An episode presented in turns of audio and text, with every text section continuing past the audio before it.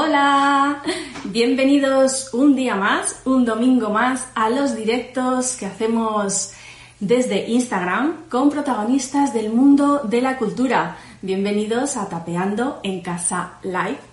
Charlas que como sabéis luego dejamos grabados en nuestro Instagram, incluso también las convertimos en audio, en formato podcast, para que podáis disfrutar de ellas en cualquier momento.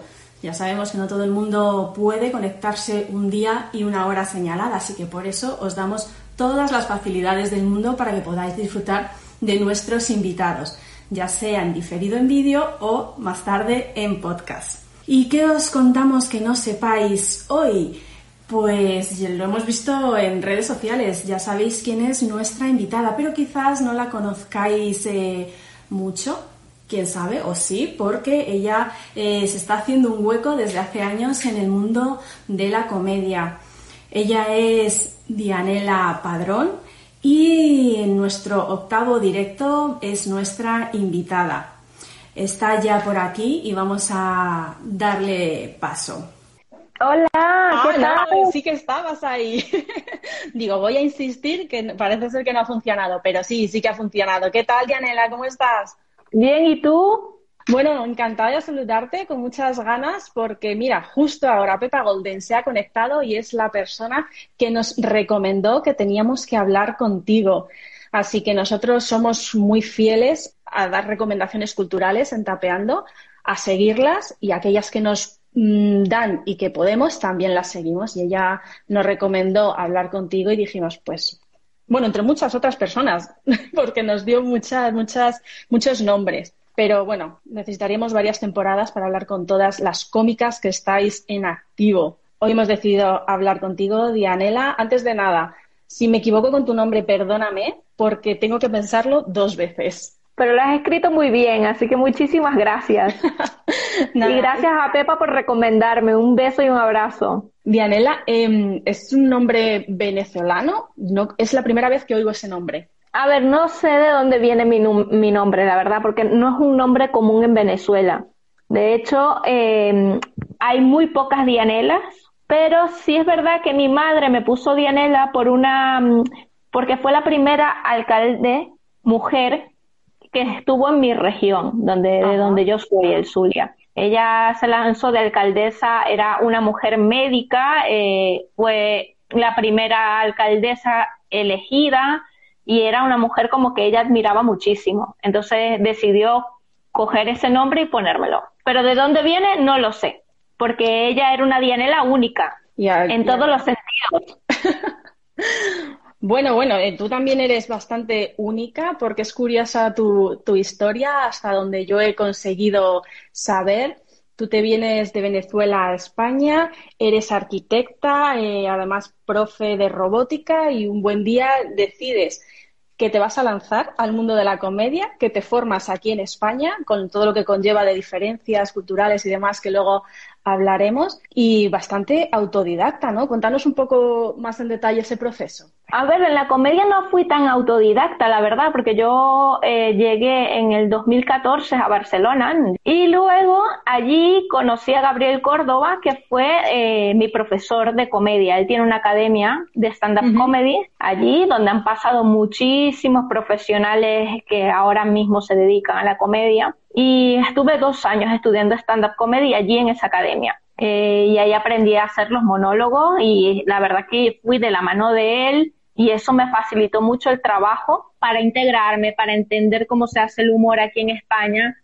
Y yo creo que en parte fue algo positivo que yo llegase aquí a España y no hubiese hecho comedia nunca en Venezuela, sino que aprendiera a hacerla desde aquí. Eso creo que fue, que fue positivo para poderme adaptar más rápido al estilo de humor, al estilo de forma de hacer comedia en este país, porque si es verdad que a lo mejor si hubiese venido de Venezuela con algunas cosas aprendidas, quitarte las cosas para mm, ponértelas es más difícil que, que, de cero, ¿no? Lo de la robótica también lo aprendí aquí. No, no era profesora de robótica antes. Antes yo solamente ejercía la arquitectura y también tenía una empresa de bebidas eh, tropicales. Madre mía, o sea que cambiaste radicalmente tu Totalmente. en alguna entrevista me había parecido entender, y por eso te decía lo de autodidacta, que habías acompañado a una compañera a algo de interpretación, un curso, y que no había eh, hueco en el que tú querías, y por eso empezaste tú misma a escribir y a subirte a escenarios, antes de hacer la formación. Más o menos fue así la historia. Eh, fue una amiga mía que quería hacer un curso de interpretación y me dijo que la acompañara a, inscribirse en el curso. Cuando yo llegué había un roll-up con que decía stand-up comedy. Y yo siempre había tenido ese gusanillo, siempre había querido hacer monólogos. Desde antes de venirme, o sea, estando viviendo en Venezuela, yo quería hacer monólogos, pero nunca me había atrevido, nunca había escrito nada. Y cuando vi eso, yo dije, es el momento, y ahí fue cuando me quise inscribir y no había espacio, no había ah. hueco para entrar. Entonces lo que decidí fue empezar a hacer teatro cómico. Mientras hacía teatro cómico iba aprendiendo cosas de interpretación y todo esto antes de lanzarme a los monólogos. Pero la verdad que comencé en los monólogos de la mano de, Gabriel Córdoba. Me imagino, ¿no? Que en tu país, arquitecta, igual era un poco locura eh, decir, me voy a cambiar mm, el traje por el escenario. Pero si viniste aquí... Nunca había hecho nada sobre escenarios, ni no había actuado, no había... O sea, realmente la parte artística como creadora, como arquitecta sí la tenía, pero eso de subirse a un escenario, escenario, expresar lo que nunca lo había hecho. Entonces, claro, sí, es que no me atreví a hacerlo sola. Me pareció que lo mejor era ir de la mano de alguien. Luego, después que sales de ahí, no, no paras de aprender, eso sí es verdad sigues escribiéndolo, ya empiezas a hacer cosas sola o haces brainstorming con algunos compañeros, pero mm, sí es verdad que he recibido mucho apoyo de muchos compañeros y compañeras en la profesión. ¿Qué es lo que más te costó al, llegar? Porque te tuviste que acostumbrar a la vida aquí en España, que aunque mm, compartimos idioma, pero habrá muchas diferencias, y luego a nuestro humor también, ¿no? ¿Qué, bueno, te costó más? Si supieras que, que, lo que más me gustó de aquí fue que era lo más parecido a estar allí, ah. ¿no? Eh, obviamente como inmigrante te, hay muchas cosas, te cuestan muchas cosas, sobre todo el no tener a la familia cerca, el perderte momentos especiales, eso es muy difícil. Más que lo que te encuentras aquí es lo que dejas allí, ¿no? Es, es la parte más dura realmente, porque eh, al principio con lo que estás encontrando aquí es todo sorpresa y generalmente es bastante positiva, ¿no? Todo, es como, ostras, esto no lo había comido en mi vida, qué rico está, eh, el modo de vida, ir como, eres como un niño otra vez, vuelves a sentir esa sensación de que eres niño. Entonces, realmente al principio siempre va a ser duro, pero como te digo, es más duro porque tienes a tu gente muy lejos y hay cosas que empiezas a extrañar, pero es muy bonito conocer cosas nuevas. ¿Llevas más de ocho años, puede ser ya? Voy a cumplir los ocho. Ah, vas a cumplir los ocho. ¿Y te sigue sorprendiendo algo o, ya no? ¿Ya te, has empapado y ya estás aquí súper integrada?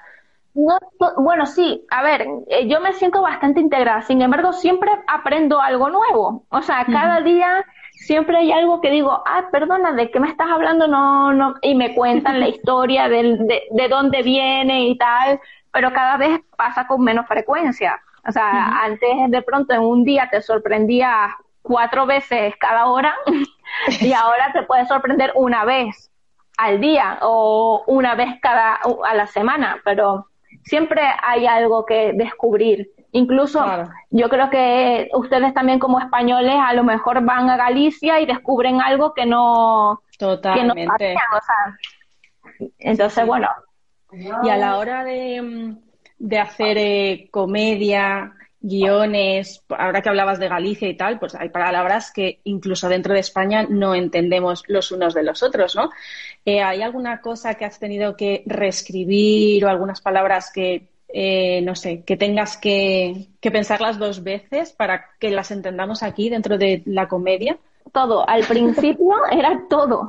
o sea, al principio era durísimo porque sí es verdad que como no, eh, no tenía tanto vocabulario, eh, se me notaba pensar, decía, ¿cómo es que se dice tal cosa? Que no recuerdo. O sea, ya no me tenía que solamente recordarme del chiste, sino también acordarme de la palabra que yo estaba traduciendo por lo, para ver si lo que yo quería decir se entendía. Bueno, Y, y en eso me, me ayudaron mucho mis compañeros de, de, clase, porque estábamos, estaba con varios compañeros y yo decía, yo quisiera decir esto, ¿cómo se diría así coloquialmente aquí en España?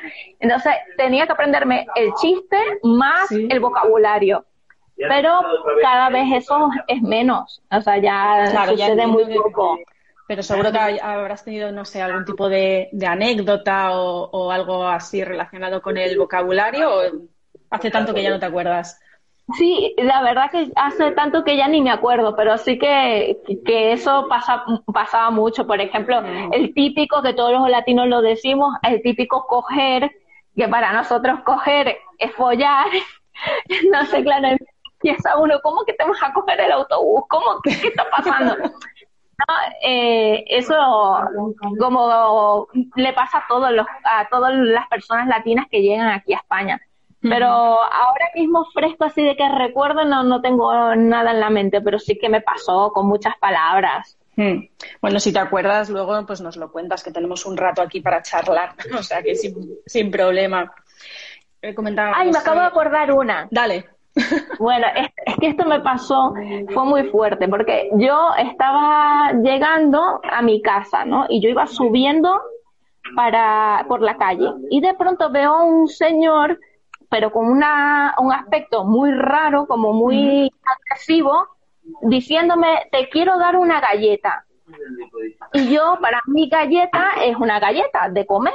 Y yo decía, eh, a ver, me está diciendo algo guay, algo bonito, porque que me quiera regalar una galleta, pero su actitud ¿no? me gusta. Entonces yo dije, yo por si acaso, yo me voy a ir a la otra acera porque no sé, no entiendo, esto no, no, cuadra.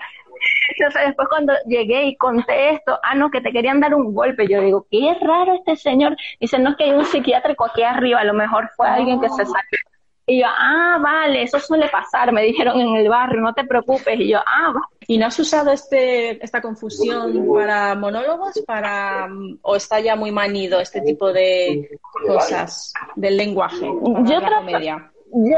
lo uso, lo uso muy poco, la verdad, lo del tema del vocabulario, porque es muy usado por muchos latinos, ¿no? Entonces, trato de hablar de cosas diferentes que la gente no suele utilizar todo el rato para distinguirme. Y, y luego me gusta usar la comedia para, para dar un poco de contenido, de información. Entonces, eh, al, a ver, el tema del vocabulario es divertido, pero es que ya está tan hablado que yo creo que no podría sorprender a nadie porque ya lo, ha lo han dicho todo. Oye, oigo ruido de fondo. No sé si. Sí, sí. Me voy a, cambiar de sitio porque es que han llegado. han llegado mis compañeros de piso.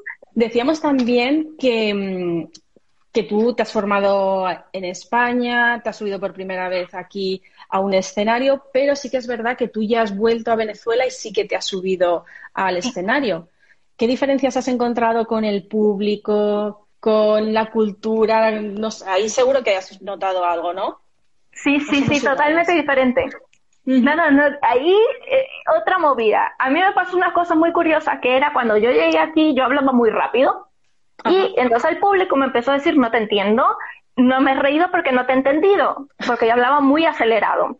Entonces yo empecé a bajar mi forma de hablar y después hablaba muy lento hasta que, encontré, hasta que encontré el ritmo, porque es verdad que cuando tú hablas muy acelerado, intentar hablar más lento, ya te pones demasiado lenta, bueno, entonces era como muy raro. Cuando voy allí, hablaba demasiado lento para, para. Entonces, claro, la primera vez empecé a hablar como estaba acostumbrada aquí, vi que el público me prestaba atención, pero como que necesitaba esa, e, esa rapidez que, que tenemos nosotros los venezolanos a hablar, y entonces ahí noté que tenía que adaptarlo y cambiarlo. Entonces empecé a hablar rápido como al principio, con más dinamismo, con más mm, vocabulario venezolano y, y sobre todo con mucha energía, mucha energía porque ellos requieren más energía que, el público español. El público español es como un poco más tranquilo, ¿no? Lo que noté es que allí es que no solamente pasa con los cómicos venezolanos, que son más histriónicos porque el público te lo exige. te exige eh, más, más energía, más, más movimiento y noté esa diferencia, que a lo mejor aquí el público es más atento, más tranquilo y allí necesitas como que ser más enérgico y más rápido. Entonces, mm, pero fue una experiencia genial, la verdad. E, igualmente, eh, con mi estilo al principio, con algunas cosas que, que quedaban un poco raras porque, mm, claro, era muy estilo español la primera actuación que tuve. Eh, el público fue muy respetuoso de principio a fin y, y, estuvo muy atento, ¿no? Y cuando no entendían algo esperaban y, y después se reían, decían, ah, ya entendí, ¿me entiendes? Pero yo notaba que había algo que en mí que estaba fallando porque no estaba consiguiendo la respuesta que yo quería. Claro, más inmediatez igual, más, más fluidez. Y en la segunda la empecé a encontrar y ya nada más tuve dos actuaciones, ya después ya me tocó regresarme, que, que sí es verdad que necesitas por lo menos, si vas a visitar un país y quieres mm, hacer comedia allí, necesitas por lo menos varias actuaciones para cogerle, cogerle el punto, ¿no? El claro, sí, sí, sobre todo si hay tanta diferencia. Si, si en algún momento un, cómico español quiere ir a Latinoamérica a actuar, lo mejor es que se vaya con un tiempo mm, un, poco antes prueben algunos micros abiertos y después haga la actuación, a menos que tenga un público que lo vaya a ver a él porque lo conoce o a ella porque lo conoce y, y, va, va, a ser esperado. Pero si eres un desconocido en el mundo de la comedia, lo mejor es ir primero a los micros abiertos y después ya hacer tu show de pago. ¿no? Porque, porque realmente hay otra cosa que me flipó de Venezuela, que hasta los micros abiertos son de pago allí. O sea, ah. los artistas, los artistas ganan eh, tanto en la prueba como, como cuando van a un espectáculo. Y hubo claro, aquí por lo general, como, se entiende que son pruebas, son abiertos y gratuitos, claro. Aquí son gratuitos, pero allí son de pago, porque realmente estás probando, pero hay un consumidor, hay una persona que está tomando, que se está que se está divirtiendo, entonces eh, el artista se lleva eh, un dinero por ir a la prueba. O sea, Esto es, como eh, es una ensayos, tipo ensayos pagados para los actores. Sí, ensayos remunerados. Entonces, eh, no, no te van a pagar como un espectáculo normal, bueno. porque vas a compartir la taquilla con mucha gente, pero son, son remunerados, no, no son gratis. Y eso me llamó mucho la atención, me pareció que es una cosa que deberíamos de aprender de allí. Y yo dije, ¿de verdad que aquí en los micros abiertos se paga? yo, si fuera así, muchos cómicos en España estarían viviendo solamente de los micros abiertos. Claro, porque al principio tenéis que hacer muchos micros abiertos, ¿no? Con lo, y si no son remunerados, pues siempre tenéis que estar compaginándolo con cualquier otro trabajo. Y luego tenían un formato que me pareció la hostia, que nunca lo he visto aquí, que me comentaron que era un formato muy americano, muy estadounidense, que es como es mm, un micro abierto corto, luego un abridor, le llaman abridor, que hace menos tiempo, pero cobra, cobra como abridor, y luego un cerrador, que es como el cómico o la cómica esperada de la noche, que es como el plato fuerte, ¿no? Y es una especie de fusión entre micro abierto y espectáculo. Ahí todo el mundo cobra, pero el abridor y el cerrador son como que cabeza de cartel y cobran por espectáculo. Y ah, cobran bien. te iba a decir tipo telonero en música, pero los teloneros en música tampoco suelen ser siempre esperados. O sea, son más bien gente que está, entre comillas, empezando y, arrancan el, show de música. Pero en este caso, tanto el que abre como el que cierra son esperados y en medio están los que prueban, ¿no? Entendido. Sí, y está muy chulo. El formato funciona bastante bien. Y, ahí fue donde hice unos 40 minutos, creo, y que fueron, que, fueron extraños por eso, por lo que te digo, porque yo iba un poco lento y, y después me di cuenta que ellos querían la marcha, la marcha y luego el histriónico. O sea, funciona mucho allí eh, los movimientos, las imitaciones, o sea, hay muchas, eh, son muy histriónicos y les gusta mucho y, que mola un montón. Pero es por eso, porque el público necesita estar como atento. Yo creo que por lo mismo de nuestra vida eh, tan insegura que tenemos que estar atentos todo el rato de que no nos vayan a robar, de que no nos vayan a matar, que no nos... Entonces, hasta la comedia tiene que ser así. de, tenerte súper atento. Es un, vamos, es una, reflexión, ¿no? A lo mejor y me estoy equivocando y tiene que ver con otra cosa, pero es algo que, mm, que me llamó la atención estando allí. Mira, por aquí dice Pepa, a ver si aprenden aquí y pegan los micros abiertos. Proponedlo, es cuestión de proponerlo, ¿no? O votar, o no sé cómo funciona el tema, pero a ver, es que hacer el cambio igual cuesta. Los cómicos aquí en España lo que veo es que hay muy poca unidad. Todo el mundo va a su bola.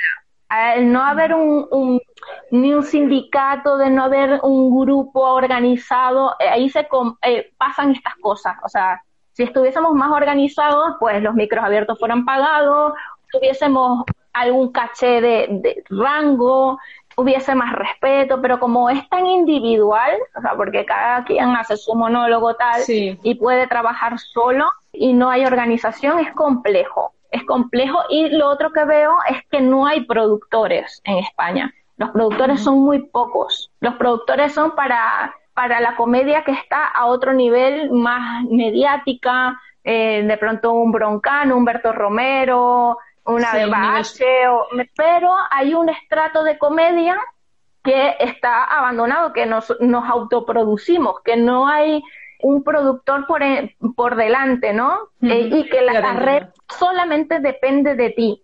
¿no? Depende de ti como cómico que te las gestiones, que te busques las oportunidades, que te busques el trabajo. Entonces, al, no haber productores, también eso dificulta eh, que, que, se consigan cosas como que el micro abierto se pague, por ejemplo. Esas dos cosas que has nombrado cuando tú has estado aquí y te has dedicado a eso, yo creo que has intentado solventarlas de alguna manera, ¿no? Porque tú en los inicios hiciste piña con más eh, cómicos latinos y yo creo que os funcionó bastante bien, ahora nos cuentas.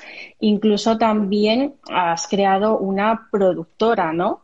Precisamente entiendo que para solventar estas carencias que ves que hay aquí. ¿Cómo fueron esos inicios en los cuales os juntasteis? No sé si era un mexicano, un venezolano, un chileno y alguien me falta, alguien más, me faltaréis cuatro, creo. Una dominicana. ¿Y dominicana? Era una chica dominicana, eh, Lucy Martí, Marco Morgante, México, y Alejandro Valdebenito, Chile, y yo de Venezuela. Yo vivía en Barcelona en esa época y estábamos eh, saliendo de la escuela de comedia Lex y yo, eh, el chileno y yo, estudiamos juntos, ¿no? Y Marco estudió en la misma academia, pero un año antes que nosotros. Él se había graduado antes, él tenía más experiencia. Entonces, ah, hubo unas clases que programó Gabriel con un cómico que se llama em, Simón Palomares. Simón Palomares es un cómico español que vive en Australia y que ha trabajado con la comedia en muchos lugares porque ha trabajado en, ¿cómo se llama estos cruceros? Actuado en Latinoamérica, en Australia, en Canadá, ha estado participado en muchísimos festivales, tiene una carrera impresionante. Así que desde aquí eh, recomiendo que lo sigan porque es un maestro, aunque es un maestro desconocido, ¿no? En la comedia y que ha sabido vivir de esto sin ser mediático. Entonces Simón vino a, Barcelona de un crucero, se bajó y dio una, una clase. Y él no nos revisó texto, no nos preguntó nada, simplemente nos dijo, eh, nos dio algunos tips. Y uno que fue súper importante, que fue que nos hiciéramos un DAFO. Un DAFO es un, ¿cómo se llama esto? Como, como un análisis de las debilidades, eh, eh, amenazas, fortalezas y oportunidades, ¿no? Eso se emplea bastante en, marketing, sobre todo, ¿no? Eso se emplea en, diferentes ramas de, de, diferentes profesiones. Lo que pasa es que nosotros, los, los, los, artistas, somos más artistas, ¿no? No dedicamos a, a analizarnos Claro. Pero cuando te analizas, aparecen eh, estas oportunidades, porque él decía, si tú sientes que tienes una debilidad, lo importante es que esa debilidad la, la conviertas en una fortaleza puede hacer escribiendo material, o sea, o texto nuevo para convertirlo en una fortaleza o haciendo que esa, eso cambie de alguna manera. Entonces, claro, cuando nosotros nos juntamos, Lex y yo, a hacernos el DAFO, porque somos así, dijimos, vamos a hacerlo, ya que nos lo han pedido. Si te lo recomienda alguien que se dedica a esto, es formador, pues, oye, será un buen consejo para hacer, ¿no? Aunque sea raro a priori. Y no, nos reunimos, me acuerdo que yo vivía con cinco compañeros de piso y teníamos una terracita muy guapa, entonces eh, estábamos en primavera, verano y le dije, vente a mi terraza y nos ponemos y tal, nos pusimos ahí a trabajar. Y entonces una de las debilidades era el tiempo que teníamos de material de texto, que era muy poco. Por ejemplo, yo tenía más 15 minutos y él también, porque era con lo que habíamos salido de la academia texto que digamos bueno, que funcione, porque teníamos más. pulido y probado, ¿no? Pulido, probado y que de verdad funcionase. Que éramos inmigrantes, para nuestro caso era una debilidad, eh, que decir que bueno, que no te entiendan, que no sé qué, bueno. Y dijimos, pues como no tenemos casi texto y somos inmigrantes, pues vamos a convertir que somos inmigrantes en una fortaleza y vamos a vender esto como vamos a hablar los inmigrantes. Y entonces nos juntamos varios, nació de allí, de, de, hacer ese análisis, nació el proyecto del para que nos conquistan. O sea, nos, nos ponemos para que nos conquistan. Que el título es buenísimo también. Sí, bueno, vamos, que eso fue, eh, hicimos un grupo de WhatsApp, estábamos los cuatro allí y pusimos más de 50 o 60 títulos. O sea, fue una, una barbaridad hasta que dijimos, vamos a quedarnos con este porque era largo, lo que nos preocupaba era que era largo, pero lo que nos gustaba es que ya era un chiste, cuando ya nosotros decíamos, si saben cómo nos ponemos para que nos conquistan, la gente se reía. Y dijimos, vamos a quedarnos con este título, aunque sea largo, nos gusta. Pero teníamos un montón. Y bueno, eh, Freddy Codorniu, que es un que es un señor que programó muchísimos años ahí en Barcelona, que, es que trabaja en la noche con la discoteca, no sé qué, también lo conocíamos, le pedimos ayuda y él nos ayudó, nos, nos recomendó un local, el Medi, Hugo, que lo quiero y lo adoro, fue el primero que nos dio la oportunidad para presentarnos y nada, publicitamos el, el, show ni siquiera por pago, solamente de forma orgánica por las redes sociales para que nos fueran a ver nuestros amigos. David Priego, que fue un cómico que fue profesor nuestro, también nos ayudó un montón dirigiéndonos. Y el día que fuimos a la presentación, nuestra sorpresa es que estaba el bar hasta arriba, un miércoles.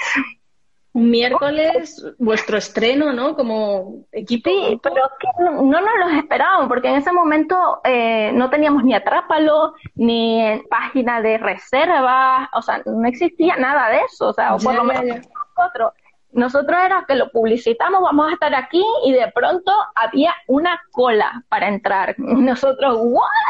Y, al final es lo que mejor funciona, el boca a boca, funciona sí, Sí, me imagino que lo fueron compartiendo mucho por Facebook, nosotros ni nos dimos cuenta de eso porque no esperábamos tanta gente. Nosotros esperábamos nuestros amigos, sabíamos que iban a venir tres de mi parte, cuatro de parte no sé quién, tal, pero lo que no nos esperábamos toda esa gente que no conocíamos. Era una fiesta, había, eso era gente de todos lados, o sea, eh, nosotros tenemos cuatro nacionalidades, pero ahí habían nacionalidades de Latinoamérica de todas partes, Perú, eh, Chile, eh, bueno, Chile sí tenemos, pero Ecuador, Argentina, o sea, habían otros países que no estaban representados, que estaban allí, españoles también, catalanes, bueno, fue una maravilla, fue una puta fiesta, y dijimos, aquí hay algo, no nos habíamos dado cuenta que había un vacío, que no había comedia para eh, que hablase de inmigración y dijimos esto es importante. Y a partir de allí fue un no parar. Eh, y luego ya yo me vine aquí a Madrid y ya decidí hacer un grupo aquí en Madrid y tenerlo en Madrid y en Barcelona. Madre mía, de una debilidad a una gran fortaleza, desde luego. Bendito DAFO. Totalmente. Y bueno, Simón dice que ese DAFO lo tenemos que hacer cada cinco años y debo decir que no lo he hecho más. Soy la peor. Pues ya Pero la verdad ¿no? hay que hacerlo. Hay que hacerlo porque es importante. Pero sí es verdad que a partir de ese DAFO le presto más atención a mis debilidades y no me preocupo por ellas, sino que trato de cambiarlas. O sea, mi actitud hacia las debilidades y las amenazas ahora son diferentes no, no me acojo, digo, esto puede ser una oportunidad para que se convierta en una fortaleza para mí. Y, y eso fue un cambio que, que ha logrado, que, que me hizo ver Simón con esta, con este ejercicio que me pidió. Y otra de las cosas que decíamos, eh, por un lado, pues eh, el tema de que eh, hicisteis piña, que, que ha funcionado, y otra de las cosas era el tema de que no había productores o productoras, pero eso también has puesto un poco de remedio, ¿no? Has creado con tu pareja, ¿monogamia es el nombre? Monogamia. Monogamia. Ay, perdón, lo otro es otra cosa. No, no, monogamia. Es como la endogamia de los monólogos. Eso, eso. Mira, no me equivoco con tu nombre, pero me equivoco con el nombre de la productora, que es la primera productora es española em, especializada en shows de comedia latinoamericana. No solamente latinoamericana, sino eh, comedia comprometida, más que nada. O sea, nosotros nos dimos cuenta que había las productoras, las pocas que hay, son muy generalistas. O sea, está eh, dirigido al público generalista. Y nosotros, ya como cómico, porque además la productora la conformamos dos cómicos, somos más comprometidos. Entonces decidimos hacer una comedia dirigida hacia un público que quiera escuchar comedia comprometida. Entonces es humor femenino, tenemos un show de comedia que se llama Cómicas Degeneradas que va dirigido al, al humor las mujeres cómicas porque yo llego un día que me molesté de escuchar decir que no habían cómicas y la excusa de decir no hay cómicas. Y yo es mentira. Hay cómicas, lo que pasa es que no le dan visibilidad, no nos dan visibilidad la suficiente. Y dije, basta ya, vamos a hacer un espectáculo que se llame Cómicas Degeneradas y empezar a mostrar cómicas. Por eso es que no, hice, no quise que fuera un show cerrado, sino un show abierto donde pudiesen venir todas las cómicas y darse, y darse a conocer, o sea, decir, aquí hay un montón de cómicas, contamos con una red de cómicas gigante. Entonces, tenemos eso. Luego, eh, Fernando es un especialista haciendo humor político. Y nuestro producto estrella, que yo le llamo producto estrella, que es el para que nos conquistan, que es la comedia latinoamericana. En algún momento eh, hicimos foráneas, pero no la produjo directamente monologamia como tal, porque eran colaboración con Bianca y con Azari, que son una cómica rumana y una cómica de origen africano. Entonces, mira, pero siempre nos gusta eh, hacer este tipo de, humor y apoyar este tipo de humor porque realmente no hay productora que lo haga.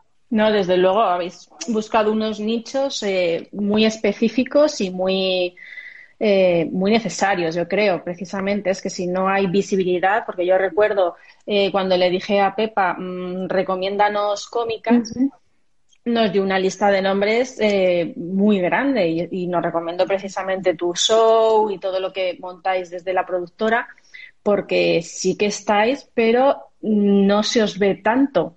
Entonces, eh, claro, es importante nuevamente el tema de crear piña y juntarse, igual que hiciste en el tema de en Barcelona con tus compañeros de Latinoamérica, eh, igualmente con las mujeres, ¿no? Sí, es que, bueno, mira, los cómicos latinoamericanos aquí por separado no somos no somos nadie, de verdad, aunque suene mal, pero si nos juntamos somos muy poderosos. Entonces, eh, ¿sabes qué? ¿De qué aprendí yo? De la comedia negra ah, en Estados Unidos. Pasaba lo mismo con la comedia negra y quisieron los cómicos negros juntarse y crearon un circuito de comedia negra. Y, e, ese es como mi, Claro, obvio, ahora, o sea, pero eso fue hace muchos años, ahora eh, los cómicos negros están muy valorados, que además son buenísimos. Entonces, eh, que esto, que yo me, me, he fijado también en la historia de la comedia y he dicho, bueno, si los cómicos negros lo lograron, pues los cómicos latinos o inmigrantes lo tenemos que conseguir en algún momento y conseguir el respeto y, que, y que la gente se dé cuenta de que también podemos hacer comedia y que también tenemos cosas que decir importantes. Yo, después de allí, nacieron Chris Rock, muchísimos cómicos eh, que, que son Richard Pryor, que son, vamos, personas y cómicos referentes a nivel mundial. Entonces, eh, mi, mi, gran sueño es eso, lograr un circuito de comedia latina eh, en Europa. Ni siquiera estoy hablando de España, en Europa. Veo que tienes altas miras ya. Empezó en Barcelona, ha llegado a Madrid, lo siguiente ya es mm, pasar la frontera. Era mi idea, lo que pasa que llegó la pandemia. De hecho, yo fui ah. ya a París. Fui a París a actuar eh, averiguar primero cómo era la cosa para luego tratar de llevar la comedia latina allí. Eh, y fue muy bien. A mí me, me, me, encantó porque La diferencia de aquí en España es que nos fueron a ver latinos y también nos fueron a ver españoles. Y los españoles estaban en mi misma situación. Ya los españoles no estaban en la situación en la que están aquí. Ahí cambia. Y entonces la identificación ellos conmigo subió un montón y fue como mucho mejor, o sea, me ha, venido, me ha ido mejor aquí con los españoles que en la propia España, pero es porque ellos también son inmigrantes ahora. Entonces fue brutal y la idea era volver con el para que nos conquistan y espero que se pueda hacer en algún momento eh, si las cosas mejoran, la vacunación mejora y todo esto, mm, volvemos a alguna normalidad donde se pueda eh, viajar con tranquilidad. ¿Qué más países te gustaría empezar? Hombre, teníamos, eh, teníamos palabrado ya Berlín, o sea, eh, Londres eh, y a París íbamos a volver seguro, segurísimo. Hemos ido a Andorra, que ahora nos podemos bien. unos youtubers por allí y saludar. Pero a esto de ser cómico, lo más bonito es viajar y conocer y, y, y permitirse eh, eh, ver mundos desde otras perspectivas y además es una excusa perfecta de decir, mira, que me gustaría ir a, a cualquier lugar y es que inmigrantes eh, de origen latino, incluyendo los españoles, hay en todos lados. O sea que si, que si llevamos este concepto para otro sitio, yo creo que debería de funcionar bastante bien. No, y precisamente por lo que tú comentas, porque fuera se va a entender desde otro punto de vista más cercano. O sea que, que sí, sí, seguro, seguro que funciona. A ver si os dejan hacerlo para probarlo. O sea que, que guay, qué guay. Bueno, seguiremos, seguiremos pendiente porque eh, estás ahí uno parar. Yo no sé si durante la pandemia has creado más cosas, has estado creativa o. Durante el confinamiento estuve haciendo unos directos por YouTube con el grupo del para que nos Entonces todos los lunes nos reuníamos a través de StreamYard, que es una aplicación para tipo videollamada, que salíamos todos en cuadritos allí, nos conectábamos a YouTube y allí hacíamos un, un live donde hablábamos de un tema, desarrollábamos un tema y hacemos una entrevista. Y estuvo funcionando muy bien y eso nos ayudó psicológicamente a sentir, a seguir sintiéndonos cómicos. Porque el problema de estar cerrado es que ya no podías salir a actuar.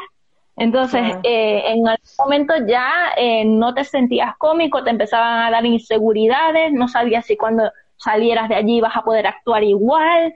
Entonces, eso nos mantuvo como con la mente creativa todas las semanas escribiendo un tema diferente, como escribiendo y probando texto, aunque fuera a través online, que es un formato totalmente diferente y súper extraño.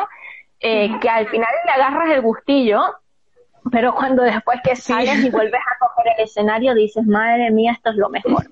O sea, no se Nosotros igual, ¿eh? El año pasado también estuvimos haciendo entrevistas en directo en Instagram y pensábamos que iba a ser algo temporal y míranos, un año después seguimos aquí haciéndolo porque es una buena manera también de, bueno, mientras no se pueda de, de otra manera, oye, te acerca también, consigues hablar con gente que de otra manera no lo conseguirías por distancia. o sea que... Sí, eso también fue una oportunidad, porque como estábamos toda la semana y todos estábamos un poco mirando el techo, pues logramos hablar con personajes muy importantes. Por ejemplo, tuvimos entrevista con Pepe Villuela, hablamos con Roberto Antier de, de, este, de, de los Lelutiers. O sea, eh, eh, nos empezamos a conectar con gente súper pro eh, bueno, con, con Connie Ballarini, con Fabricio Copano, que son artistas que a lo mejor eh, si no estaban en su casa no iban a tener tiempo para conectarse y hablar con nosotros y hacer una entrevista. Y conseguimos eh, conectarnos con gente súper guay, ¿no? Y eso fue una experiencia que, que, vamos, que Marisabel Díaz, la de Vis también, la cubana de Vis también se conectó con nosotros. Bueno, fue maravilloso. Entonces, todas las semanas teníamos como una ilusión nueva de conectar con algún artista que nos gustase, escribirle. Nos ha respondido Luis Chatén, Luis Chatén, que para yo crecí con Luis Chatén. O sea, yo le dije, tuve la oportunidad de decirle, nunca nos hemos visto en persona, pero tuve la oportunidad de decirle, mira, gracias Luis, porque mi primer contacto con la comedia fue gracias a ti, porque él tenía un programa que era un late night y se llama Ni tan tarde y era como la resistencia. Yo, yo a veces veo la resistencia y digo, pero si eso lo hicieron hace 20 años en Venezuela. O sea, este, este formato de romperlo todo, de, de hacer un, un, una estructura tan diferente, no es tan diferente, esto lo hacía ni tan tarde. Y, era, y molaba más porque el era un dueto de presentadores. Era Luis y Erika de la Vega, ¿no? Y ellos salían, hacían el monólogo en dúo. O sea, eh, como que primero uno y después el otro, y luego la liaban parda, eh, o sea, entrevistaban y entrevistaban en un columpio a la gente. las entrevistas eran una locura, un desastre, o sea, como... Sin límites, ¿no? Sí, sí, sin límites. E, era como, es como ver a, Broncano ahora, pero hace 20 años, o, sea, o 15 años más o menos. Yo estaba pequeña cuando pasó eso. Y entonces, y hacían locuras y se montaban un camping en el escenario. O sea, y, y yo crecí con eso y a partir de allí yo empecé a tener ese, ese gusto por el humor. Me parecía súper interesante. Y luego eh, eh, Chávez, porque me acuerdo que ellos querían entrevistar a Chávez y lo perseguían y Chávez no se quería dejar a entrevistar. Entonces, y esas que, venían y salían en los periódicos porque Chávez les respondió no sé qué. Eh, bueno, bueno, y, y eso eh, fue como para mí muy interesante poder conocer a alguien como él y decirle, mira, gracias porque si no hubiese sido por mí tan tarde, yo no hubiese tenido esas ganas de hacer humor porque es el primer referente, sobre todo, no solamente para mí, sino para una generación de cómicos. eso se lo agradezco a la pandemia porque si no, Luis Chatén habría estado habría estado en sus cosas, millones de cosas, no va a tener tiempo para conectarse con un grupo de latinos en España que están haciendo, eso hubiese sido impensable, la verdad. Cuando me respondió, porque él es muy fan de, de Danny Boy Rivera, fui lo fui a ver a la Chocita del Loro y se pusieron a hablar y no sé qué, y viene Danny Boy y me cuenta, Diana, porque Danny Boy Rivera es muy amigo mío, me dice, Diana, ¿sabes que conocí un cómico venezolano? Y cuando me dice Luis Chaten, yo dije, ¿qué? Uh. ¿Cómo? Que tú conoces a Luis Chatén. Y me lo dices así tan tranquilo. Y yo, ¿tú no has visto quién es Luis Chatén? Eso es como si tú, eh, te hubiese ido a ver, no sé, Andreu Buenafuente, alguien muy, muy, top. Y me dice, ¿en serio? Sí, sí, sí. Y le empiezo a contar y me dice, y yo le digo, por favor, habla con Luis, a ver si podemos hacer el live, por favor. Y me dijo, sí, sí, sí, yo le voy a hablar. Y bueno, eso fue enchupismo. Al final, eh, por Danny Boy pude pude conocer a Luis Chatén, aunque fuera online. Es el primer paso, luego ya nunca se sabe. Bueno, nos ha prometido que cuando venga a España nos va a ir a ver actuar. Ah, bueno, ya, ya tienes el segundo paso ya en promesa y todo, o sea que va, maravilloso. Ahora solo falta que pueda venir, pero por lo demás, todo ok. Bueno, Dianela, eh, Tapeando, como decíamos al principio, es un podcast cultural en el que hablamos de recomendaciones y también eh, le pedimos a los invitados y invitadas que nos digáis las vuestras porque así también nos conocemos un poco más. Entonces, me gustaría saber así un poquito sobre tus gustos. ¿Tú qué eres? ¿Más de series o de películas? Mm, de series, creo. Sí, sí, de series. ¿Y tienes alguna favorita o cuál es la última que estás viendo? Mira, ahora estoy viendo una que no me acuerdo del nombre porque soy así, que es sobre unos periodistas españoles, de periodistas de deportivos, inspirado en ah. periodistas eh, Noche de Reyes, creo que se llama. Esa, ¿vale? Sí, sí. Eh, luego, recomiendo, si quieres dormir profundamente, esa serie me sirvió mucho para dormir, se llama Mr. Robot. Pero espera un momento, ¿es para que te duermas? O sea, ¿es buena o, te duermes? no entendí. A ver, es buena, pero además te ayuda a dormir. O sea, yo veía los capítulos tres veces hasta que no me quedaba dormida la tercera vez, lo lograba ver. Eh, pero es que eh, Mr. Robot, que es un chico, tiene como diálogos internos todo el rato y esos diálogos internos son muy relajantes. Y llega un, un punto que te duermes. Vale, tiene dos funciones, entretenerte y dormirte, ¿no? Exacto. Entonces, si tienes problemas de sueño, yo te recomiendo que veas Mr. Robot. Ahora estoy esperando el cuento de la criada, que ya está montada, pero me gusta esperar que hayan varias, varios capítulos porque soy un poco ansia.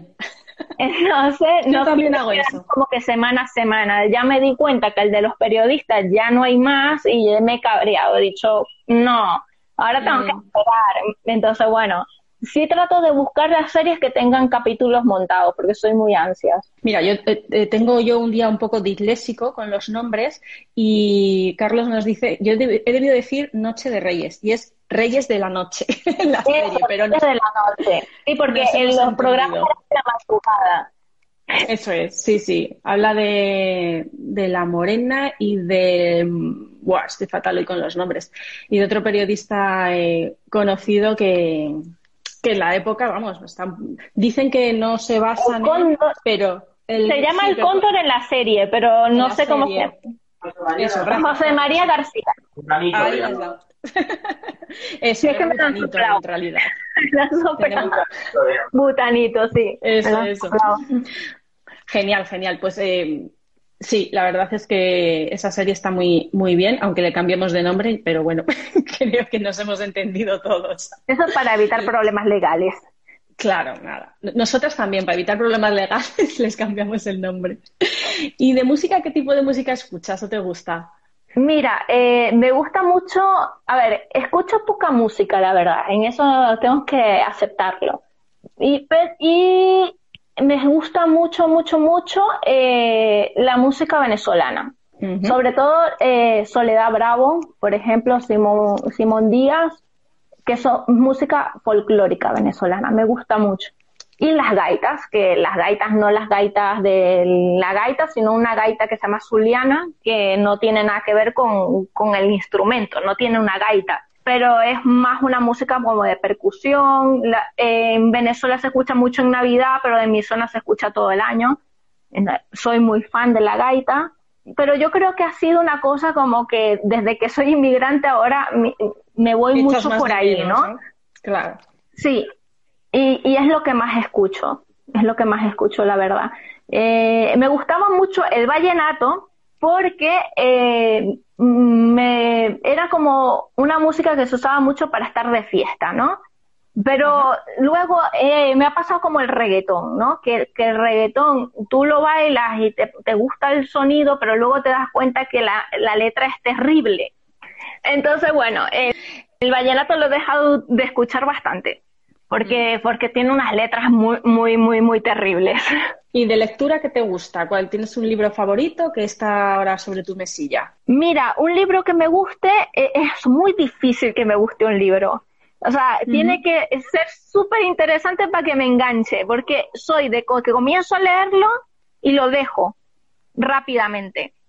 O sea, me he dado cuenta que soy una persona que no, no se engancha con los libros.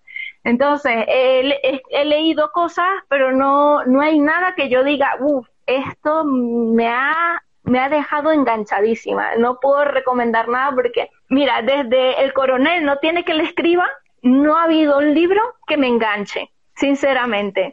estás ahí muy exigente. Por aquí dicen las revistas. No sé si es alguien que te conoce que sabe que lees más revistas que libros. No, yo las revistas no las leo desde que tengo 14 años. O sea, e, e, esa es mi ah. hermana, que es, sabe que nosotros de, jovencita veíamos mucho las revistas, los chismes, buscábamos la receta y nos entreteníamos un montón con las revistas, que aquí son como la super pop, allí era la revista Tú, de adolescentes y salían todas las series de mexicanas y no sé qué, y, los, y los chicos adolescentes, bueno, nos encantaba, pero vamos, desde allí pero es que ni en la peluquería veo la revista ya, no, no veo revistas ahora. Nada, solo guiones, estás centrada en comedia y en escribir tus guiones. Sí. No sé si alguien tiene alguna pregunta por aquí para Dianela. Si queréis eh, aprovechar para hacerle alguna pregunta, pues eh, podéis usar tanto el chat como el icono de la interrogación. De hecho, ya veo por aquí una. Te preguntan, ¿qué te parece el nivel de las cómicas españolas? Buenísimo. Las cómicas son muy buenas. Porque es que además mm, lo que veo es que como ha habido un poco de resistencia, ya no la noto tanto, es verdad, no la noto, pero al principio sí, como ha habido un poco de resistencia, ha habido como muchos que decían que las cómicas no son buenas, em, para, para ser mujer no, eh, más es graciosa, ese tipo de, cosas que estuvieron mucho tiempo en el público, las cómicas han tenido que ser mucho mejores de lo que tenían que ser, ¿no? Entonces, hay unos niveles de comedia en las cómicas que son fabulosos. Eva Cabeza, eh, Sil de Castro, Maru Candel, eh, eh, Esther Jimeno. Son cómicas que tú las ves y la puedes poner al lado de cualquier hombre y lo revienta, ¿no?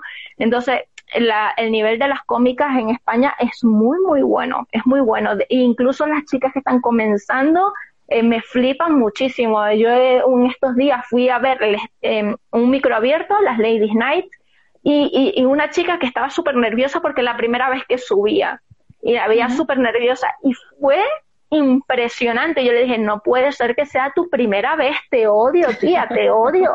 O sea, de verdad, este es el nivel para la primera vez. Si sigues así vas a ser muy grande, tía. Tienes que seguir porque uno la primera vez se está cagando en los pantalones, literalmente. O sea, que estás más pensando en que no se te olvide el texto y hacerlo bien y, y no, normal. No, yo le dije, no sé no se te veía sufrir, te veías disfrutar, muy buenos chistes, o sea, un nivel muy, muy grande. Yo no te puedo, le decía, yo no te puedo creer que sea la primera vez. Y me dijo, sí, sí, que es la primera vez. Entonces, sí es verdad que aquí hay mucha comedia variada, femenina, y mucha comedia variada y muy buena. La verdad que yo recomiendo ir a ver a las cómicas porque son muy buenas. ¿En qué sitios, por ejemplo, estáis con cómicas degeneradas? ¿Tenéis un sitio fijo? ¿Rotáis el espectáculo? ¿Lady Night también? ¿Dónde, dónde se os puede ir a ver? Mira, ah, por ahora teníamos un sitio fijo hasta hace poco, pero hemos tenido que salir de allí porque vendieron el local. Y bueno, la dirección nueva no estaba de acuerdo que, que, que las mujeres hablaran y dijeran coño. Y por eso hemos salido. O sea, que, que, todavía esas cosas están pasando. Siguen pasando. Eh, sí. Y nos hemos quedado sin, sin escenario fijo pero la última vez que actuamos fue en el Teatro de Aranjuez eh, con Esmedia, en el Carlos III, en el Real Carlos III. Fue súper guay y bueno, y ahora mismo estamos un poquito de parón porque viene, porque viene el verano y entonces en el verano sí es verdad que hay un parón de teatros, bueno, no de teatros, pero sí hay un, baja al nivel porque la gente está buscando más las terrazas. Entonces en verano estamos más como de viaje, haciendo bolos en terrazas y no estamos programando en cosas interiores. Eh, la idea es que en septiembre eh, volvamos con todos los hierros a algún sitio fijo que todavía no lo sabemos, pero que estén pendientes en las redes sociales que seguro va a haber.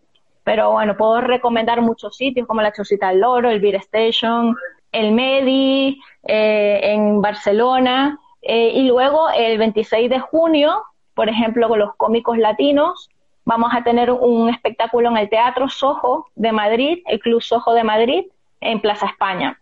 Y vamos a estar allí, eso va a ser un festival de comedia latina espectacular que no se pueden perder porque además va a haber variedad de comedia porque siempre actuamos de a cuatro en cuatro y esta vez vamos a hacer 11 cómicos en escena haciendo un, un coctelito de cada uno como una muestra de comedia, o sea que va a ser súper variada, súper mm, eh, dinámica, va a estar muy divertida y nos estamos preparando muy bien para ofrecer un espectáculo súper chulo. O sea que esto promete mucho y es un paso súper importante que estamos dando la comedia latina en Madrid.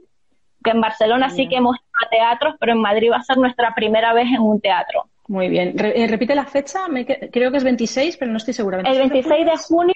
De junio. Sí, el 26 de junio en el Teatro Soho Club de Madrid conseguir en la página del teatro, del Teatro Sojo Madrid. Mira, por aquí también preguntan con qué cómica famosa te gustaría compartir escenario.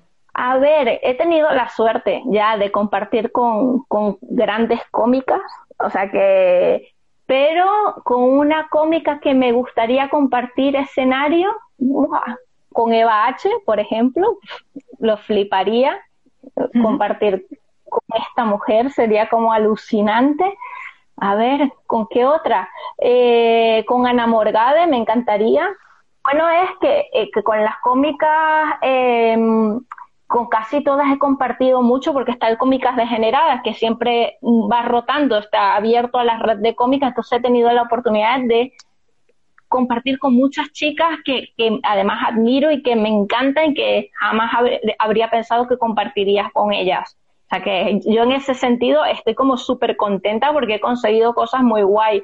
He estado compartiendo escenario con Natalia Valdebenito, que es una cómica referente de, la comedia feminista en, Latinoamérica. Es una chilena maravillosa, con Connie Ballarini, que es otra cómica que es para fliparlo, que en Argentina la está rompiendo muy fuerte. Entonces sí es verdad que he tenido la oportunidad de compartir con muchas cómicas que de un nivel que no me lo merezco estar aquí al lado de esta mujer. Y, me siento no, me siento bastante afortunada, la verdad, en ese sentido. Eh, completa la frase, Dianela. No te dediques a la comedia si si vas a atropellar a los demás. Eh, la comedia eh, va a llegar lejos a medida que la gente que esté allí la respete, la respete a, la comedia y respete a sus compañeros. Eh, mientras eso no suceda, em, eh, nuestro futuro va a ser bastante, mm, va, a ser, va a ser desagradable, ¿no? Hay que respetar a los compañeros, no solamente a los que estén a tu nivel, a los que estén más arriba, hay que respetar la comedia, saber quiénes están, quiénes, quiénes han estado, respetar el público. O sea, yo creo que no hagas comedia si no respetas. O sea, si no respetas, mejor mm, vete a otro sitio. Hay que respetar. Eh, y sobre todo, amar la profesión, porque no es una profesión que te va a hacer millonario. o sea, no, son muy pocos los que pueden llegar a eso. Entonces, hay que respetarla, quererla y amarla sobre todo porque puede ser que durante muchos años no vivas de esto. ¿Qué error del inicio, de tu inicio de carrera, ahora podrías eh, decir como a modo de consejo para la gente que esté iniciándose? ¿Algún error que tú cometiste que podría ser ahora, como decíamos antes, transformarlo en un consejo? Mi error, pero yo creo que la gente se dará cuenta muy rápido, es creer que es difícil hacer chistes y que hay que esperar a que se te venga la musa. No es así. O sea, la musa no existe. O sea, es sentarse y escribir. Al principio no vas a escribir buenos chistes, pero a medida que los hagas más y que los hagas tú, desde tu punto de vista, va a ser mejor. Porque el cerebro cómico es como un músculo que va al gimnasio. Entonces hay que ir al gimnasio todos los días. Si no, te quedas, eh, no, no te sigues superando. Entonces, si hay un error es pasar mucho tiempo sin escribir. Eh, lo hice al principio, tenía mucho miedo de equivocarme, de no hacer, bueno, de esperar a que se me ocurriera algo. No, no, no hay esperar que se te ocurra, es sentarse eh, en el ordenador, ordenar, escribir y probar y no parar que las musas te pillen trabajando. No sé de quién es esa frase. Exactamente, que las musas te pillen trabajando. Y esto no es por un error, pero hay algo que me gusta recomendar a la gente y es que eh, un no es un sí más tarde. O sea, que nunca tomes un no como que no va a pasar nunca.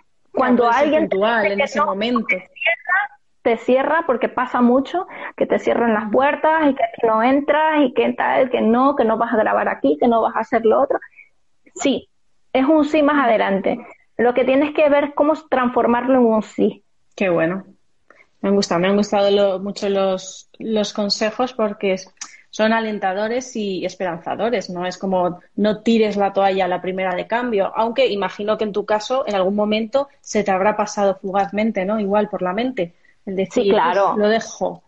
Yo hubo un tiempo cuando me mudé a Madrid que me costó mucho porque yo en Barcelona me sentía muy a gusto, llegué a Madrid y de pronto todo era muy difícil, eh, no conseguía una aceptación como la que conseguí en, Barcelona con mis compañeros, eh, me, costó encontrar compañeros eh, para hacer piña, en un momento yo sentí que lo iba a dejar, pero pero luego tuve el apoyo de Fernando, que es mi compañero de, comedia, y me dijo, no, no, no lo puedes dejar porque estaría mal. Eres buena, te gusta y no lo vas a dejar y él fue el que me ayudó a, no dejarlo. Pero estuve así a puntito de decir, mira, lo dejo, me dedico a otra cosa y no continúo, pero valió la pena porque ahora yo mm, pienso en me dicen, ¿por qué no nos regresamos a Barcelona? Y yo no quiero, porque me siento muy a gusto aquí en Madrid con mis compañeras, sobre todo la red de cómicas de España, que tenemos un grupo de WhatsApp, me ayudó un montón porque hacíamos como quedadas y, entonces nos empezamos a apoyar entre nosotras y, eso fue un paso importante en, mi carrera. Me, hizo sentir como más segura, más tranquila, más apoyada. Muy bien. Claro, es que llegar a Barcelona fue un inicio, mudarte a Madrid otro inicio. Claro, cada vez que vas a una ciudad es un nuevo inicio y empezar siempre es duro, ¿no? Salvo que tengas. Sobre todo porque no conocía gente aquí, no conocía gente, a mí no me conocían, entonces, claro, lograr entrar, llegar a los micros abiertos que en algunos sitios no te trataran tan bien y decir, pero ¿qué pasa aquí? Que venía yo del Barcelona Comedy Club, que eso no es no es un micro abierto, es una casa, es un hogar, o sea, tú llegabas allí y estaba Bailón, Néstor, y, y, no te conocían y llegan cómicos allí que no lo conocen ni Dios y dicen, no, yo quiero subir y hay tiempo para todo, hay apoyos para todos, si te va mal, no pasa nada, no vas a ver ningún reproche, más bien van a ser todas palabras de aliento. O sea, yo de verdad que con el Barcelona Comedy Club no pasa en más ningún otro micro abierto. Y desde aquí les mando un beso y un abrazo. Y todo cómico que, que viva en España, si va a Barcelona, tiene que ir al Barcelona Comedy Club porque eso es maravilloso. Qué bien. Pues mira, otra recomendación más que dejamos eh, aquí. Y ya para terminar, eh, planes de futuro. Eh, aparte de, mm, los espectáculos, ¿no? Has dicho que igual eh, habrá gira, no sé si tienes fechas cerradas o cuéntanos un poco. Mira, además del 26 de junio, estoy tratando de cerrar alguna fecha en Barcelona porque me gustaría volver a Barcelona. Tengo ya un año y algo, más de un año que no vuelvo y estoy todavía como tirando los hilitos a ver eh, cómo hago para volver y realmente ahora planes de futuro son muy a cortito plazo. Eh, trato de que, de que no sean tan a largo porque como algo que nos enseñó la pandemia es que no podemos dar por, o sea, planificar a muy largo plazo.